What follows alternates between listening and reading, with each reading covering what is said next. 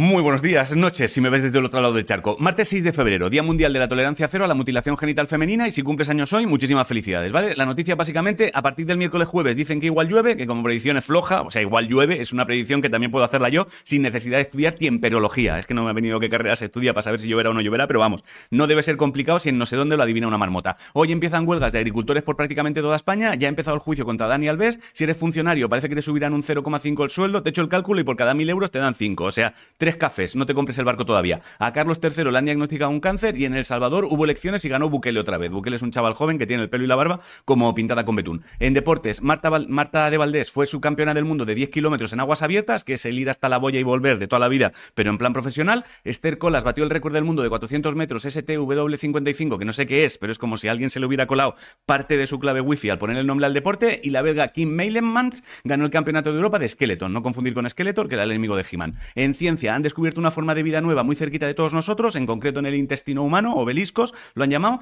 y la NASA ha encontrado otro planeta llamado K1218, que podría albergar señales de vida biológica. déjame en paz con la vida biológica. A mí, avisándonos directamente cuando veáis un alien saliendo y diciendo, hola, me llamo y existo. Eh, ah, y si trabajas en el hospital San Juan de Deu y conoces a la gente de neurología, pide que llamen al Hospital de la Fe de Valencia porque hay un crío llamado Leo con una encelofatía epiléptica que sus padres me han dicho que le vendría de puta madre que le firmen un papel para que lo podáis tratar vosotros. En cultura, si te gusta leer cosas con premio, la novela Elogio de las manos de Jesús Carrasco se ha llevado el Premio Biblioteca Breve 2024 y en Asturias han abierto un cine con camas. No sé por qué he necesitado darte esta información. La canción Zorra de Nebulosa ganó el Benidorm Fest y será la que presentemos para Eurovisión. Anteayer se dieron los Grammy Miley Cyrus por fin se ha llevado alguno. Y en videojuegos, un grupo de españoles ha sacado un juego llamado Erevan Shadow Legacy, ¿vale? La portada a mí me recuerda a una especie de Assassin's Creed del futuro, pero igual no se parece en una mierda. Investiga tú y me dices, si no sabes qué comer, hazte una ensalada de coliflor con atún, queso y taquitos de jamón. La frase de hoy es vencer sin peligro es ganar sin gloria y poco más. Bueno, el rollo de papel higiénico que estás usando es el último, que lo sepas. La próxima vez te vas a tener que limpiar con el dedico.